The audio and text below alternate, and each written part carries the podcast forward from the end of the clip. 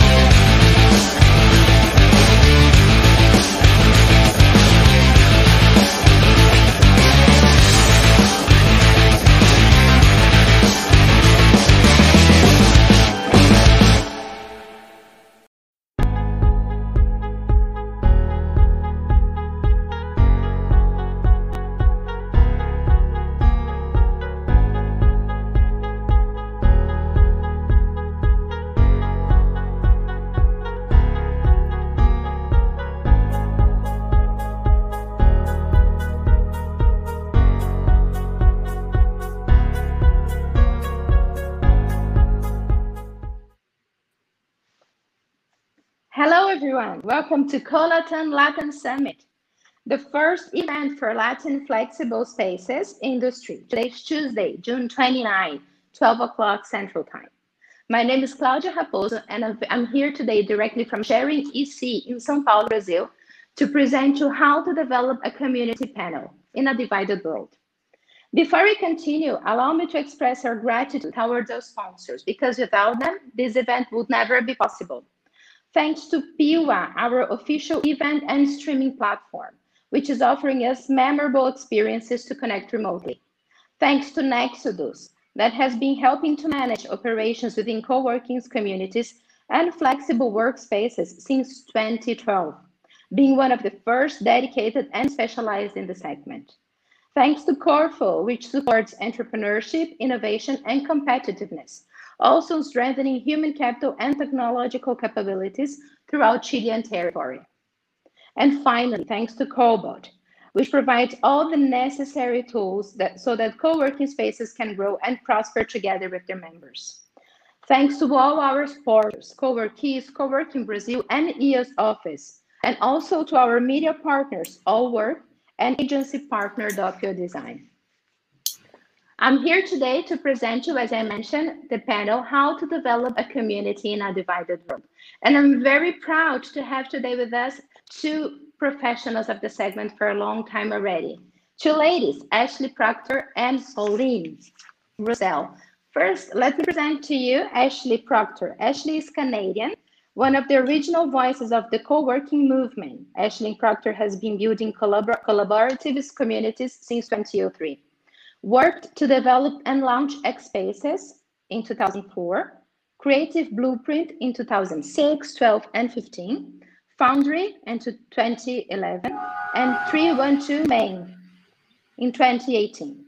Cover all co-working communities, artist studios, and gathering spaces in Toronto, Vancouver, and Seattle. Ashley is one of the founding members of Co-working Canada, Co-working Toronto, and Co-working Ontario and has been leading these alliances for the past 10 years. In 2013, Ashley created the CoHIP, the first co-working health insurance plan, now available all for all independent uh, in Canada.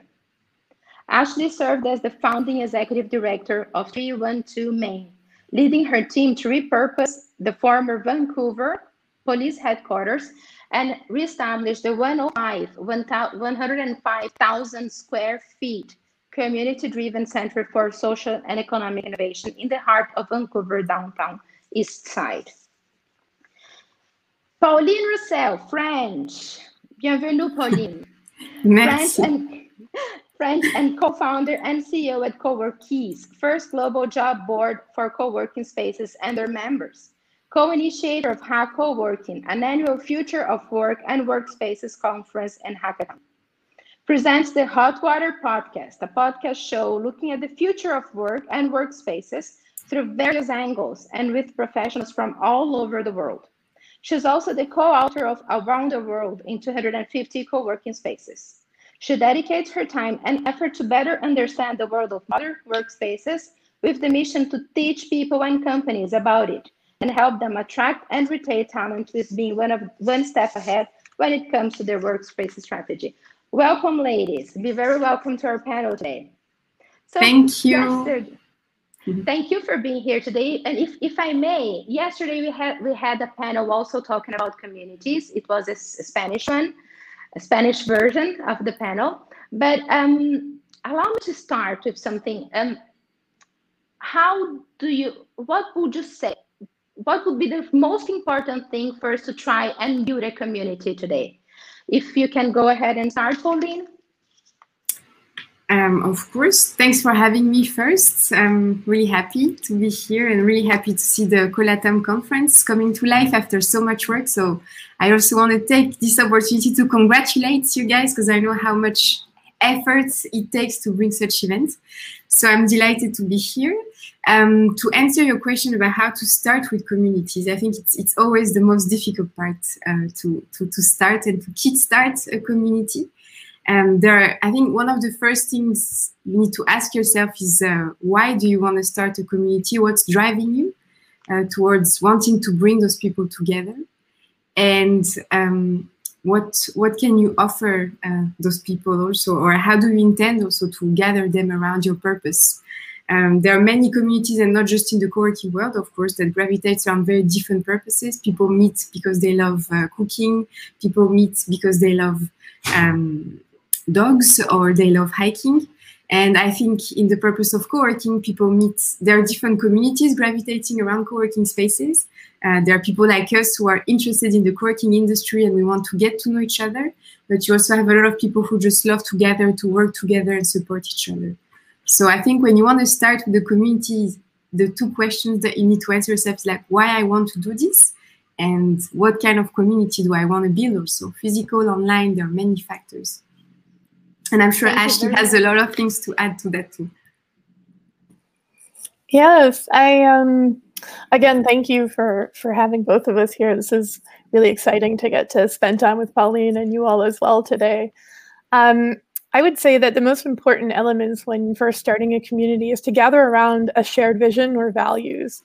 Um, there are so many things that we might be trying to achieve in our different communities, and if we can really make sure that we're organizing around the mission. Um, that mandate really carries you through the rest of the work. And I would say a really another important and essential ingredient or element to um, community uh, building is community engagement. To really have the community members themselves involved in the process from the earliest moment, whether it's the concept, the early design phase. I think it's really important so that the community members themselves, no matter the size or scale or mandate, feel invested and feel ownership over the project. And so, no matter what you're building, you should be building with, like alongside, and not for a community.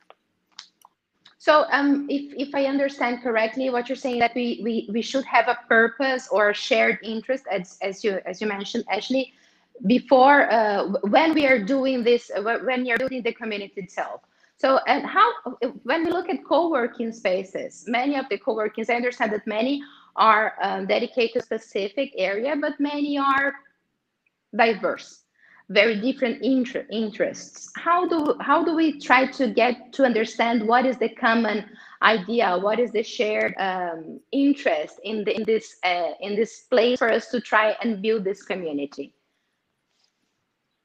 Well, I guess I'll start with saying in any group of people, whether they're in a co working community or not, there are shared interests. You just have to look at different levels of commonality. And so, um, even though we may be in different industries in a co working space, we both want to be productive. And maybe we want to separate our home life from our work life to be a bit more professional sometimes. Or maybe we want to be inspired by other people and to learn new things. And that's why we're in a co working community. So, we might share those values very closely, even if our industries or our day to day tasks or roles are very different. And I think, in terms of the social impact or the community um, engaged spaces that I tend to work with and build, um, the most basic values are really what we gather around, which is, you know, food and clean water and air um, for all. And for we all want to have some sort of agency or autonomy or a sense of independence. Um, we all value taking care of our friends and our family and our, our close relations. And many of us want to um, create a business or work for ourselves or remotely because um, that's how we thrive. We, we appreciate the social engagement or maybe the impact we're making together. But there are so many things we can gather around that aren't necessarily work specific. Thank you very much, Ashley. Pauline? I think to add on what Ashley was saying, um, if we have people watching us now who are either in the process of starting a co-working space or they're right now struggling or maybe trying to look at how to build or engage more with their communities.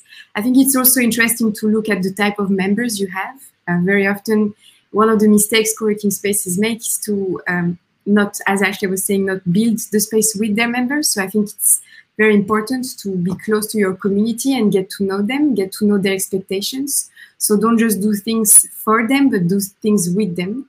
Um, I remember when I used to run a co-working space in Berlin uh, at the very, we started it from the ground up. And um, we really tried a lot of community events because the way you form communities, of course, is yes, people will come to use your space for work, but the way they connect is not going to be in front of their computers talking on Slack. Maybe yes, but not just that.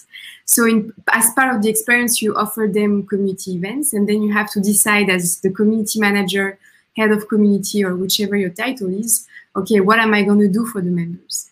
And um, I think we tried a lot of things without never asking what they wanted. And the attendance was very low because those were things we liked. We liked cooking, we liked yoga, but our community was uh, mainly tech guys uh, who were not very interested in those things. and I think I think things really started to change when we really had a conversation with each and every member. So uh, with the team I used to run, we said, okay, let's go for a lunch, uh, one one on one with members, and say, hey, what do you expect from this space? Because we didn't want to be just a co-working space, meaning just a space where people come sit, work, and go go home. We wanted them to be part of that community, and we thought, okay, we need to understand what they need and what can we bring. And this is how we started to develop content around what they really needed. So content-driven events where there's a like a topic. Some members, for instance, I remember were super good in SEO and they wanted to teach others about SEO and uh, tricks and tactics. Uh, but then there were also very playful events like ping pong tournaments that become super successful because everybody was super competitive. Um, and those were very simple things, but then suddenly the attendance rate, attendance, attendance uh, rate completely changed we went from five people um, per event to maybe 25 to 50 wow. people per event because people really enjoyed it and because we listened.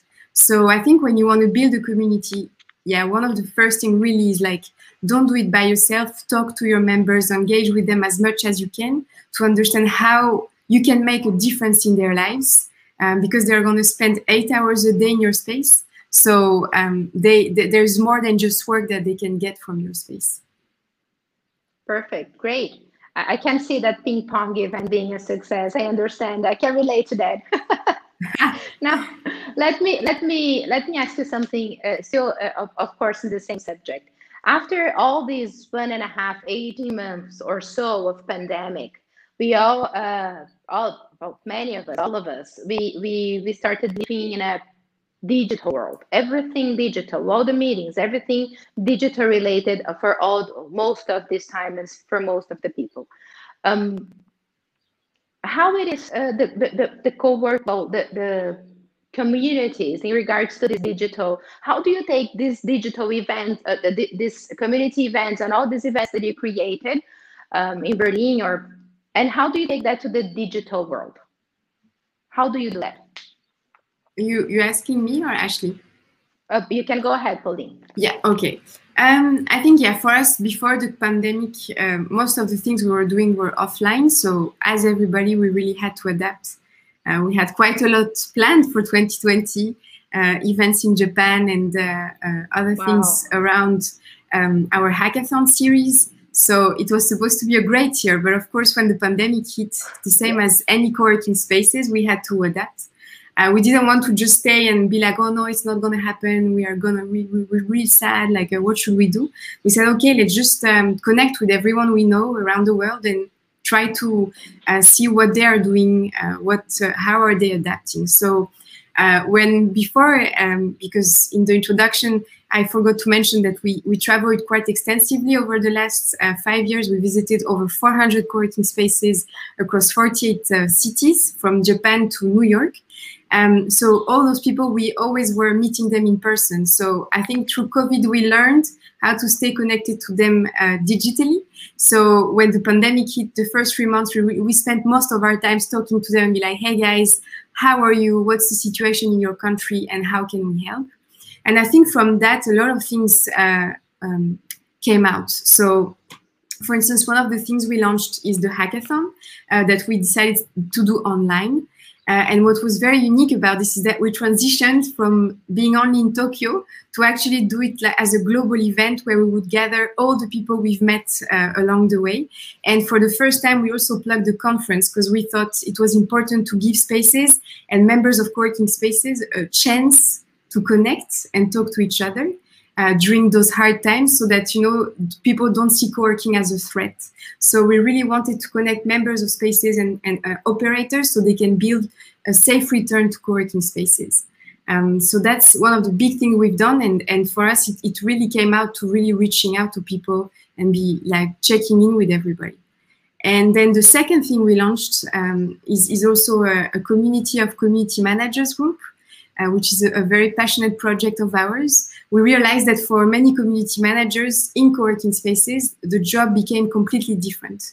Uh, they went from running a space physically, seeing people every day, uh, being close to them, and you know, if you need something, you'd be like, "Hey, man, uh, can I talk to you for a second? To suddenly being in a very different place, only online. And certain community managers are also not people who are very uh, tech friendly, so they don't really know how to handle all those tools, or it's not their thing. So we decided to create this support group during the pandemic, which is still going on, uh, where we have, I think, close to 200 community managers from all over the world. And we do meetups where uh, we share best practices, tips, how to adapt, what to do. And it was really interesting for me because I saw many ideas popping up and people taking them and implementing them in their spaces, like quick morning coffees, uh, show up. Like a lot of ideas got born out of this. So in the end, it, yes, of course, it, it was very difficult and I think above all super frustrating to not be able to access the physical space. But in retrospective, I also think it brought a lot of new opportunities uh, to co-working spaces. Like I even see now new jobs popping up in co-working spaces due to the pandemic for digital membership management. So um, th there are new doors opening, I think now because of the pandemic for community management in a different way. And I think this is also super exciting. Perfect, thank you. Ashley, anything to add on that?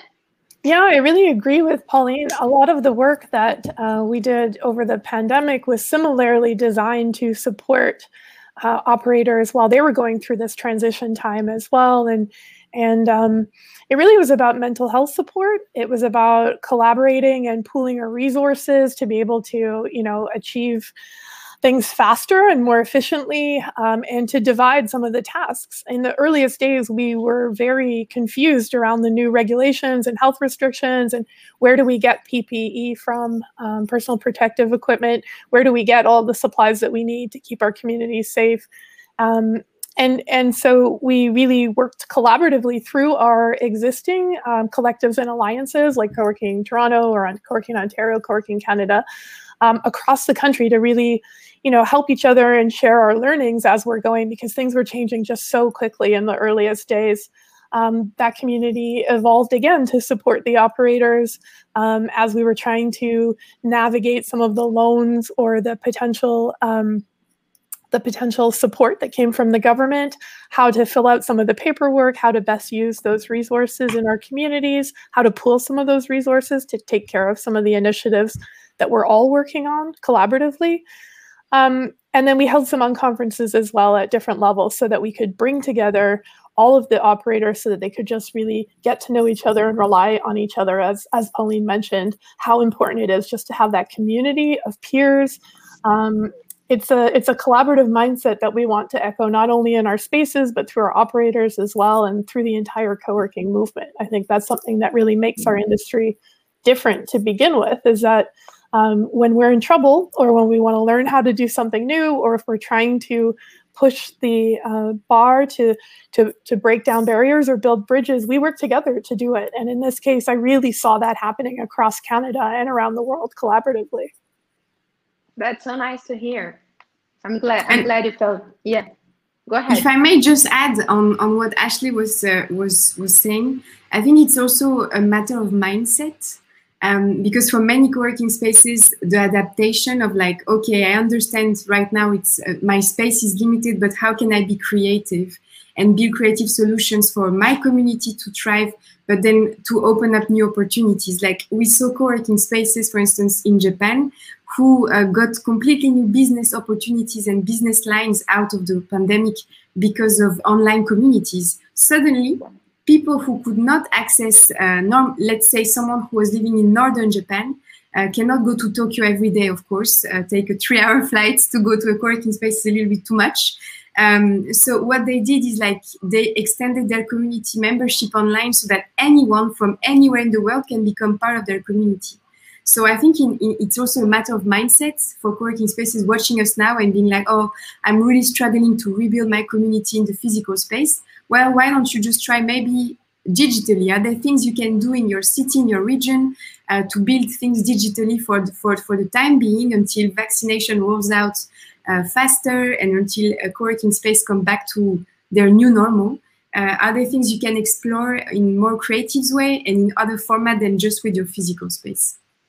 I think it's important to really highlight what you just said there about the accessibility. It's it's key, really. We've changed this through our event programming, and now that we're working in this digital way, we can have attendees from all over the world participating in an event such as this. We can do it in a way that's affordable. We can afford to donate some of these um, uh, proceeds to to organizations um, and and really make a difference in that way. And I think that's something that we'd like to carry forward as Co-working Canada or any of the other event organizations that I work with.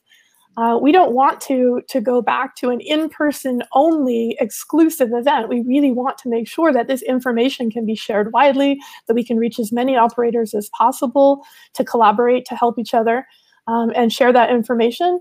And although we really miss gathering in person, I'm thinking in the future that that will also be secondary to making sure the information gets as far and wide as possible in this new accessible format. It's two points, right? One is, of course, the information will get a lot, uh, but it's going to be spread with the digital world. But of course, we so much getting to see people in person and sitting for a coffee together with someone. So you see, you're having your coffee there. I'd like to have it. We could share it next time, maybe all the three of us together, of course, and sending yeah. the information to the to the whole world. That's nice. Thank you very much, Ashley.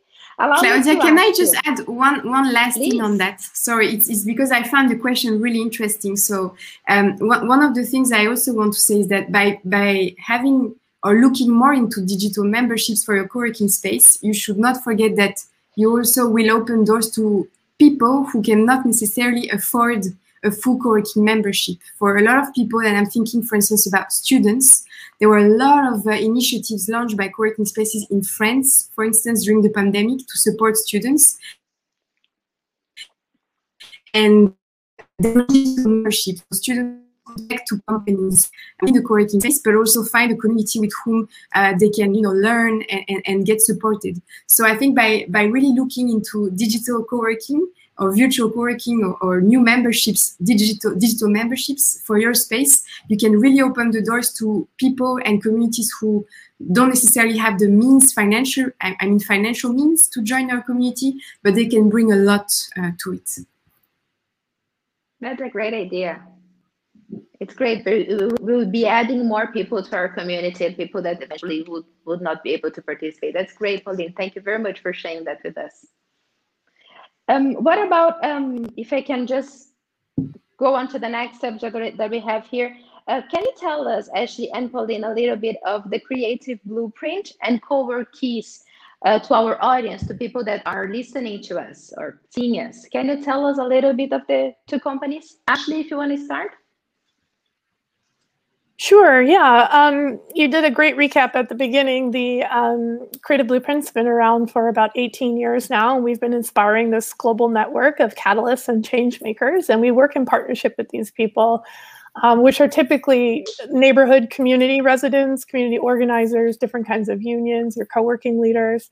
Um, and we're working together with different partners like the government and um, local community groups to help shape the new work landscape. So we do projects such as the um, Center for Social and Economic, Economic Innovation that you mentioned in uh, Vancouver, BC, or what's colonial, colonially colonially known as Vancouver, BC. Um, that project was particularly important to me as it was a redevelopment project of the former police headquarters, and we changed that space based on community demand into a community center, which supported um, and continues to support uh, the local Musqueam, Squamish, and Tsleil-Waututh um, Indigenous nations, uh, as that property actually exists on unceded Indigenous territory.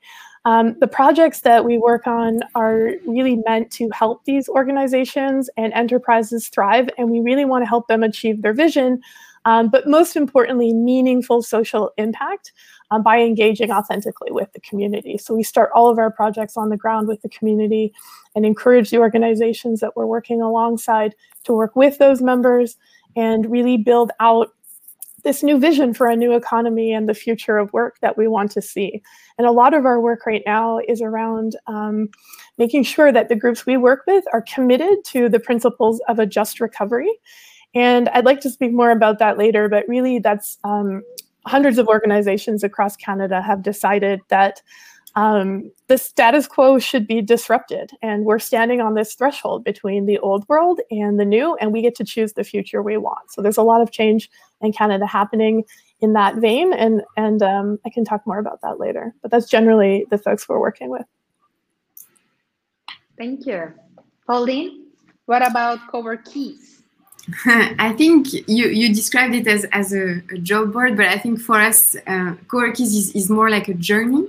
Uh, we started in Berlin. I used, as I said earlier, I used to run a co-working space. Um, Dimitar was my partner, uh, was a, a, member inside that co-working space. Um, so yeah, we are two people that uh, fell in love in a way uh, with co-working and with its values and what uh, the, the positive impact it can have on people because we've witnessed it every day for two, three years. Um, and from then on, I think we, we, we've been working really hard in creating something new and unique for co-working spaces around the world. First by traveling ourselves to see all over the globe. And can we bring uh, to everyone uh, what can we to the conversation by being you know globally connected? Um, so the way we do that it, it, kind of like gave us the mission to strive for making co-working better uh, by bringing more diversity to it by teaching people about it so that more and more and more people from all walks of lives uh, and not just startup and freelancers as very often i hear uh, can come and join co-working spaces um, and so, yeah, the way we do that is uh, by having the job board, uh, which is a platform where people can learn about jobs in co-working spaces. We educate them about the new jobs that are rising, community manager, event manager. How is it different from an event manager in a normal company, for instance? Um, we also have the hackathon called Hack Co-working, where we like to say it's a member-driven innovation event. So we give members the chance to make co-working better uh, because it every day to give back in making the, the experience uh, better. Um, we also have the podcast that you mentioned and um, very soon, in a few weeks from now, our coffee table book, so a real physical book uh, featuring 250 co-working spaces uh, from around the world will come out, uh, sharing the stories of people uh, who have dedicated a big chunk of their lives into building creative and collaborative and community-driven work environments around the world. Um, and I think what's important also is that for us, everyone is co-workers. It's not just Dimitar and myself um, because they are uh, we do it with and for the people who work in co-working spaces, for co-working spaces, or just gravitate around co-working spaces. So we also love to teach companies and tell them about co-working and how good it can be for themselves, for their employees, for their companies. Uh, we share the co-working world and, and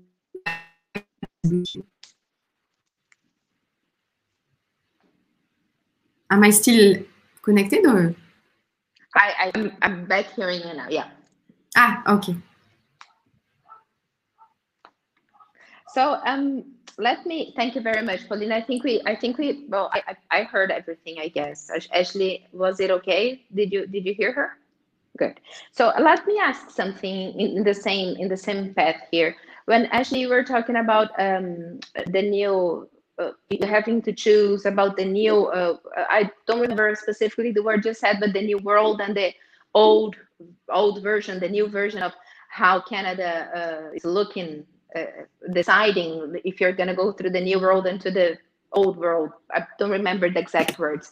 But um, uh, we are living in a world of dualities right? We are living in a world that everything is really pro something or con something. Uh, so I'm pro um, uh, LGBTQIA rights. I'm against it. I'm, I'm, I'm pro free speech and saying whatever I think. I'm against saying that uh, I don't like a, a, certain type of people. So uh, the, the world is living really, really living two dualities here. How do you feel we can build uh, communities and still integrate these two people, these two type of two groups of people? Yeah, I think I think in most co-working communities we're trying to be inclusive. So we really want to make sure that we are hearing from a lot of different kinds of people who have different backgrounds and levels of experiences, different ages. Um, and everyone brings with them, you know, experience and their own opinions, and like you said, their own values.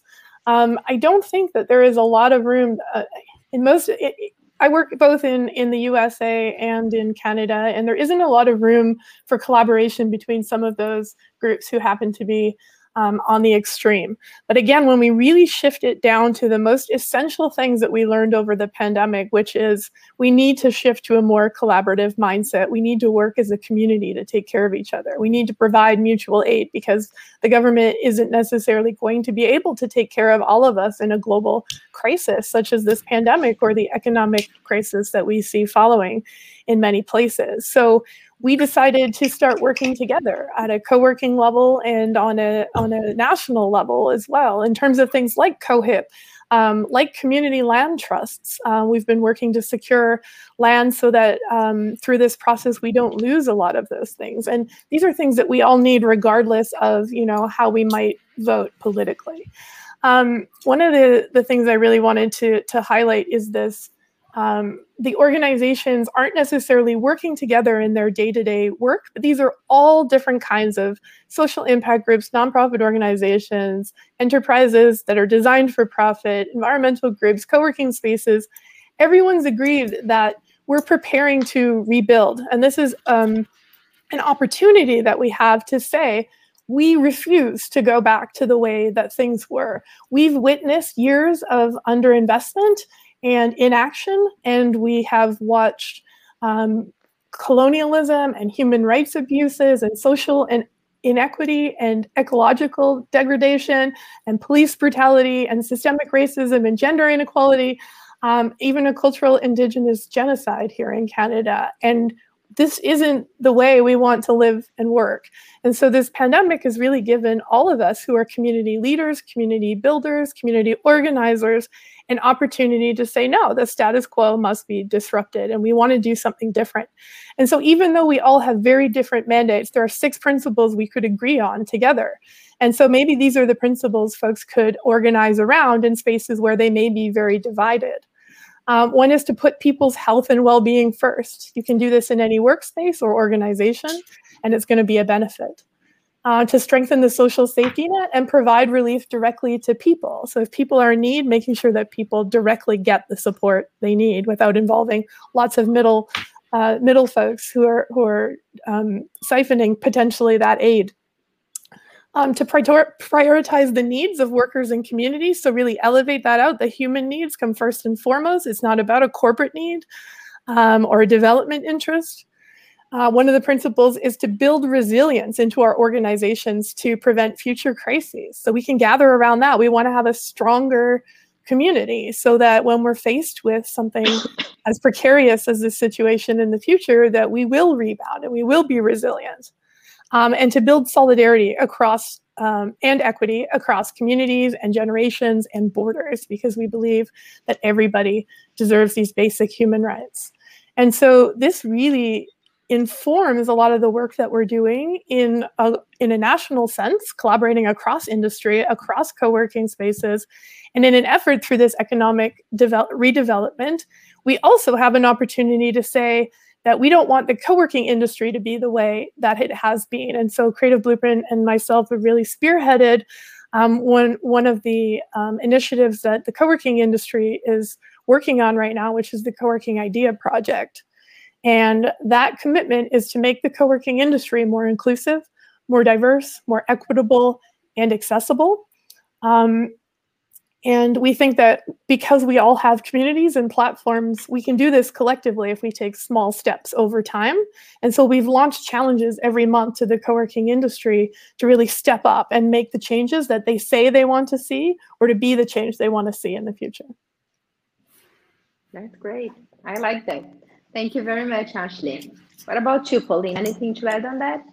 Yeah, first, I, I would really like to thank you guys for uh, bringing up such a question um, because I believe it's it's very important for people to talk about it. Um, if we don't talk about it, none of those these issues will be re resolved. And I think for many co-working spaces, those are extremely sensitive issues, and sometimes it can feel very overwhelming uh, to have to manage it when you don't know how to manage it. Um, so I think if, if we have co-working spaces watching us now and feeling they are in this situation uh, and they don't really know how to handle such case, I would say that um, there are first many uh, initiatives like uh, Ashley just mentioned, the Co-working Idea Project, where you can learn.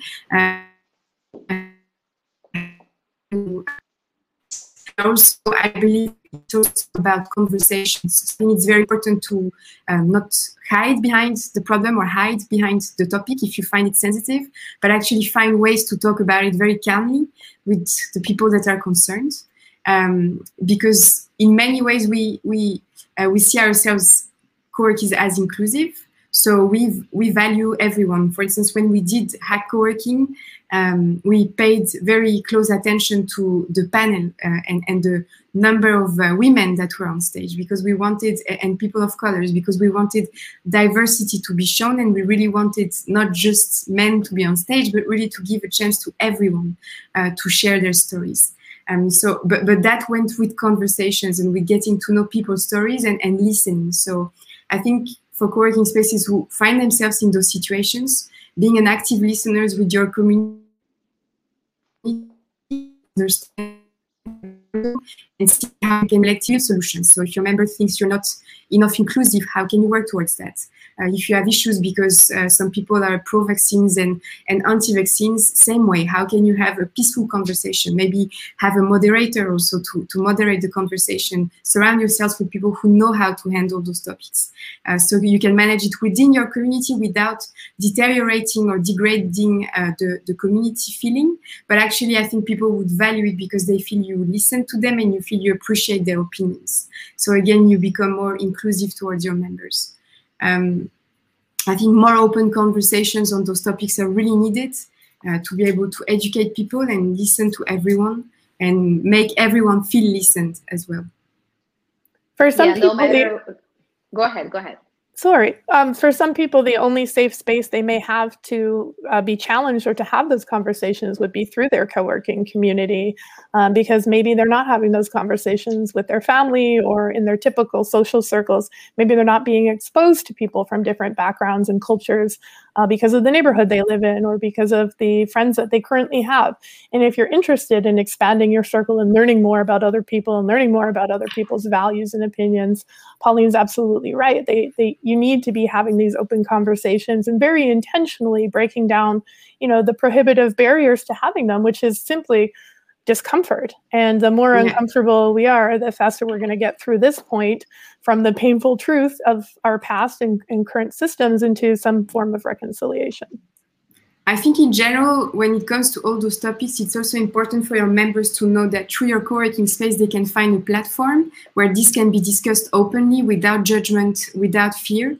Um, and again, if you don't feel comfortable watching this, like, yeah, but I'm not a good moderator.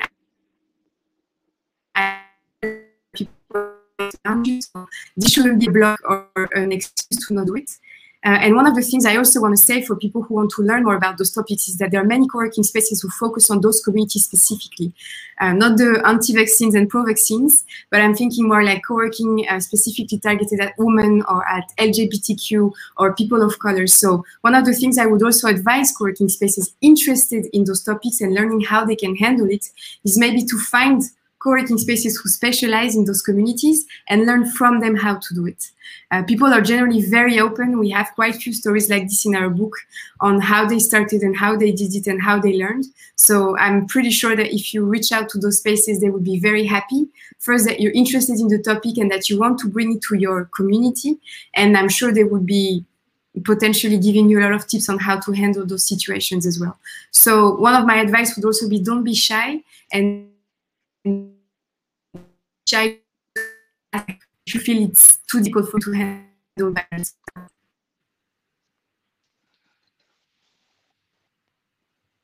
Pauline, can you hear me? Yes, I can hear you. Did you hear me? Good, good, good.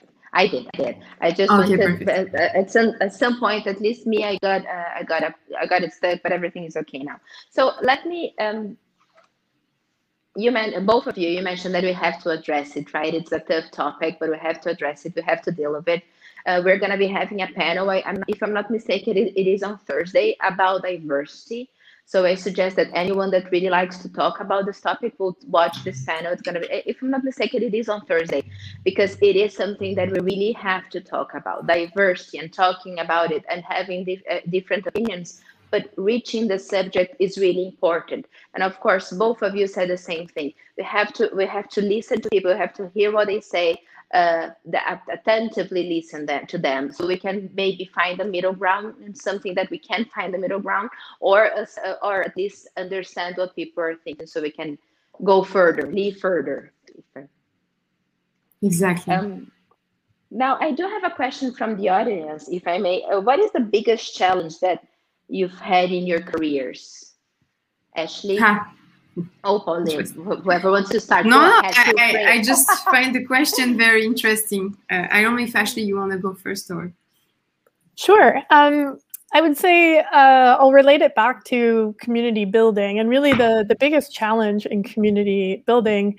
Um, and community building is my career. So I would suggest that the biggest challenge really is being brought in after someone has tried to push through an idea on the community and they're facing pushback. And that happens in a lot of situations. Generally, I'm brought in when there's a partnership between the city and a few nonprofit organizations who are trying to serve a group of people who weren't invited to the table for the design process. Um, and then, really, instead of just going out and starting from scratch and creating a community that can participate in the process very authentically, my role typically becomes to go and apologize for the work that has been exclusionary um, in the past, that hasn't been accessible or inclusive.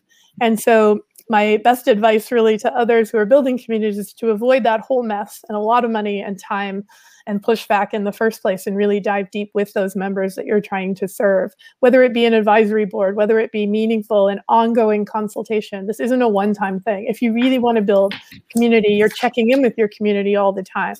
And the big challenge really is when people skip those essential steps and then call me for help. That's great. Thank you. Pauline? I think for me, the biggest challenge is really find what I really wanted to do. Um, I was brought up in a French culture where um, you have a path to follow and you have uh, to uh, aim for a certain type of career, uh, be it a doctor, a lawyer, uh, a corporate career, whatever you want. And of course, you know, you follow it because you're young, you don't know what to do. So, like everybody else, I followed it and I started the corporate career. But somehow I never felt it was the right thing for me. I didn't feel fulfilled. I didn't feel, um, I don't know, this and and the answer came later that there was something missing. And i think what was missing for me was that community feeling at work. I felt work was very blunt uh, was very uh, like un, not not, not uninteresting but there was not much going on. People were just doing what they were told and that was it. Um, so i was feeling a little bit like in a cage. And i think for me the biggest challenge was to ask myself what do you really want? Like do you really want to spend the last the next 40 years of your life doing this or is there something else? And took a I'm moving out of Paris, moving to Berlin, completely changing my career. And this is how I came across co-working. And I think for me, it has been um, a big reveal. I really found myself there, um, uh, being surrounded by amazing people who inspired me in so many ways. A lot of the members I was with uh, remain my friends to this day. Um, I think it's very special, and and this also reflects in the job board we've built because with the job board we really want to help people find a job they will really love, and we want to stop having this oh I don't want it to be Monday Monday sucks. We really want people to be happy to go to work, and I think co-working spaces have this magical uh, power, and they can really uh, ignite a little spark in you that makes you happy to experience something new at work, and uh, I think this this challenge of, of what I experienced in my career, I put it into the job board that we are building also. Thank you very much. It's, it's so nice to hear both of you because you inspire us when you talk about communities and you talk about what you do. It's really inspiring. So um, I have a question, another question. Uh, for both for both of you, do you think that technology helps to create a community like to create a community, community like app or the old school is the best way? That's an interesting question. I think we, we live in a world where technology is, is part of our daily life. So doing it the old way, of course, I mean the old school way, it can work for sure. But then when you encounter a pandemic, like we just encountered, then what do you do? You know, you need technology somehow.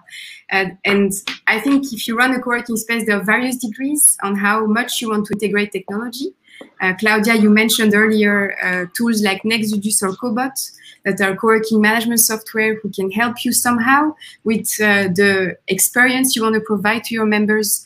Uh, who don't have many ways and many free technologies. I'm thinking, for instance, about Slack, uh, where you can have uh, your or Discord, where you can have your community keep on talking, even a WhatsApp group. So I think it depends on you also, your relationship to technology. If you're not very tech friendly, maybe it can become overwhelming.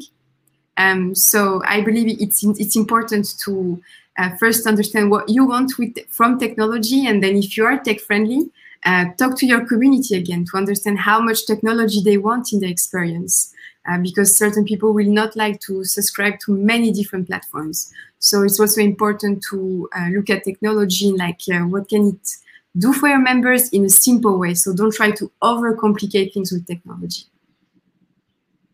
That's great. It sounds great to me because I'm not that tech savvy. So too much too much for me. Uh, Ashley? I think. Still, I, I can't anymore in the panel. Maybe she experienced. Uh, yeah. Yeah. I, I don't think we lost her. see Ashley anymore. Maybe we can continue the two of us. Let's see what's going on here. Our I mean, I just wanted to. People.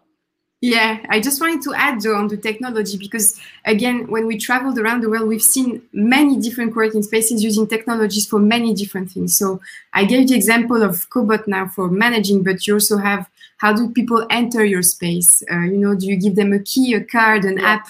So it's really on you. I think when you think about your co-working space uh, and you want to understand how much technology you want to add inside the space, I would really advise you to maybe draw a plan of like, what do you have right now? How much technology do you have? And if you don't have technology, what kind of technology?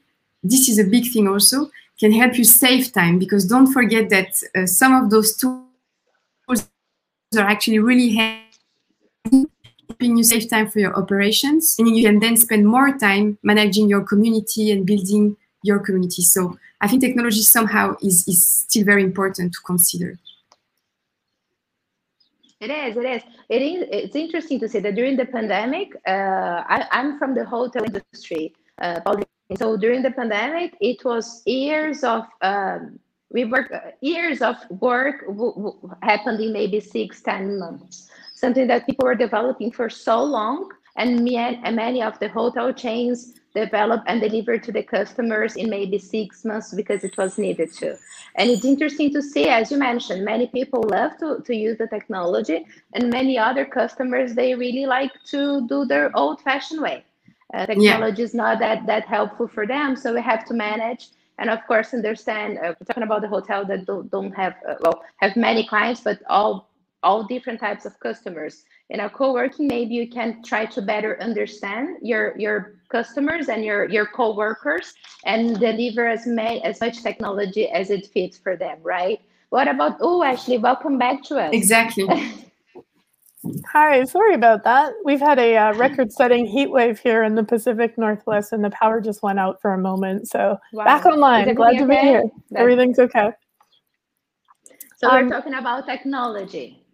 Yeah, and because I didn't hear what Pauline said, I'm sorry if I'm being a bit repetitive, but I, I have found in my communities that a combination of in person and um, using the technology to, to bolster that or support that connection is really important.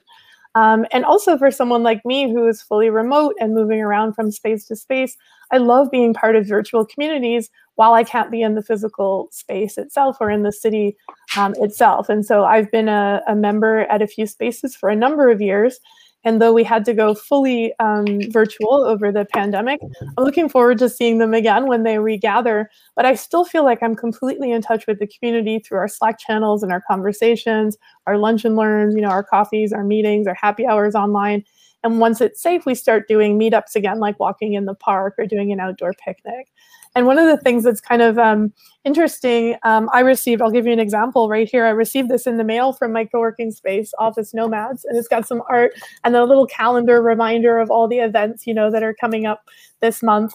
Um, so I can keep this physical thing on my fridge or, or by me to remind me when to connect online. And then once I get there, everyone from the community is there to celebrate and share with me. So um, I really love the hybrid uh, form that we're finding now. And I think that moving forward, we're going to continue doing a bit of both.